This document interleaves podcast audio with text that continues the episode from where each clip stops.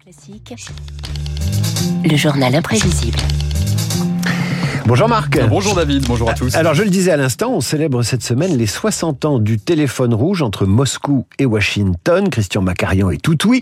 Conséquence de la crise des missiles de Cuba, l'occasion de décrocher le combiné et de se pencher sur les coups de téléphone célèbres qui ont marqué l'histoire.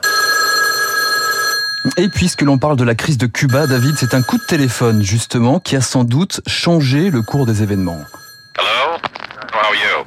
Ça crépite dans cette conversation déclassifiée. Octobre 62, d'un côté, John Fitzgerald Kennedy, de l'autre, son prédécesseur Dwight Eisenhower, transformé en consultant de crise. JFK veut faire retomber la tension avec l'URSS. Eisenhower lui donne son feu vert.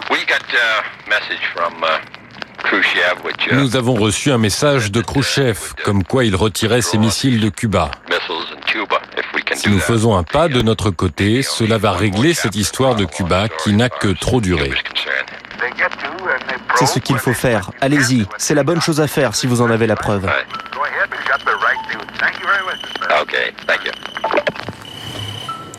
L'histoire au bout du fil. Incroyable. Ça, ça, ça, rappelle ces moments où les présidents aujourd'hui se mettent en scène en visioconférence avec leurs homologues étrangers. Exactement. Le téléphone n'est pas dépassé. Hein. Souvenez-vous, David aussi, des appels déchirants des victimes du 11 septembre 2001. Souvenez-vous des Brigades Rouges aussi en 78 et leurs appels aux proches de l'ancien président du Conseil italien en captivité Aldo Moro.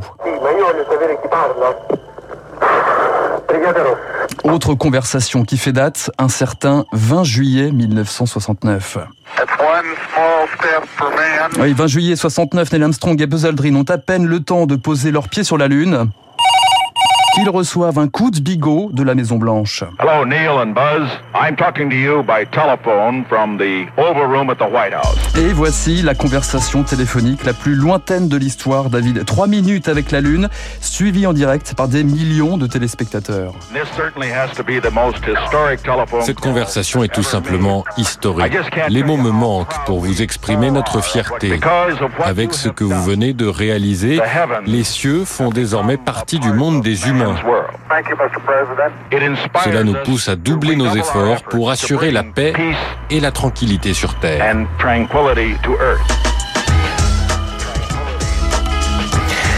On en a même fait un morceau de musique. La France a aussi passé son coup de fil dans l'espace. Oui, 1992, François Mitterrand s'entretient avec les spationautes français de la station Mir. Alors là, David, on était beaucoup moins à Hollywood. Vous êtes à quel endroit? Au-dessus de la planète? En direction de la Manche et de la France, mais vous n'y êtes pas encore. Entre la France et la Russie. Entre la France, là, ça tombe bien. Hein voilà. Non, je me trompé, vous voyez. On est entre l'Amérique du Sud et la France. Vous avez le droit de vous tromper, ça va si vite.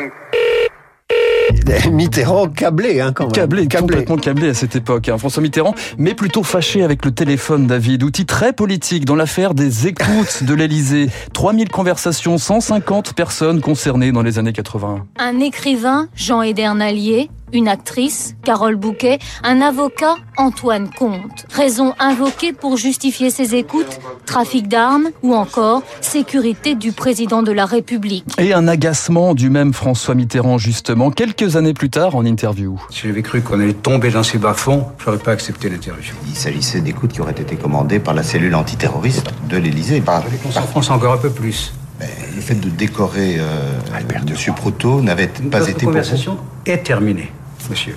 On ne sait pas qu'on allait tomber dans un tel degré de vilainie.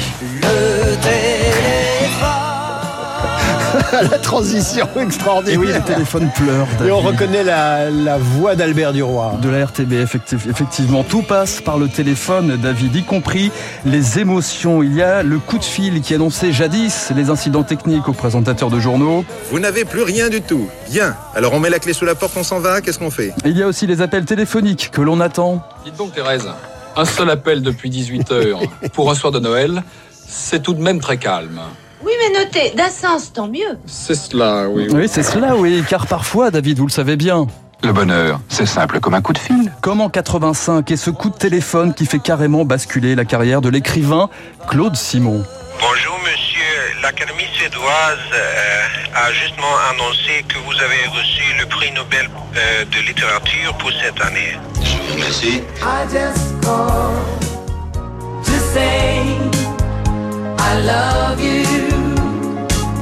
Petite citation, David. Quand une femme qui me plaît me demande au téléphone, je me donne un coup de peigne avant d'y aller, écrivait Sacha Guitry. Et oui, le téléphone, David, c'est aussi celui des déclarations d'amour. C'est moi qui n'en peux plus. Je t'aime. Comme cette conversation mythique entre Jeanne Moreau et Maurice Ronet. Nous sommes en 1958, ascenseur pour l'échafaud Louis Malle pour refermer ce journal imprévisible. Je ne te quitterai pas, Julien. Que je serai là, avec toi. Si je n'entendais pas ta voix, je serais perdu dans un pays de silence. Hmm. Ce n'est pas très courageux. Mais ce n'est pas courageux l'amour. Et toi?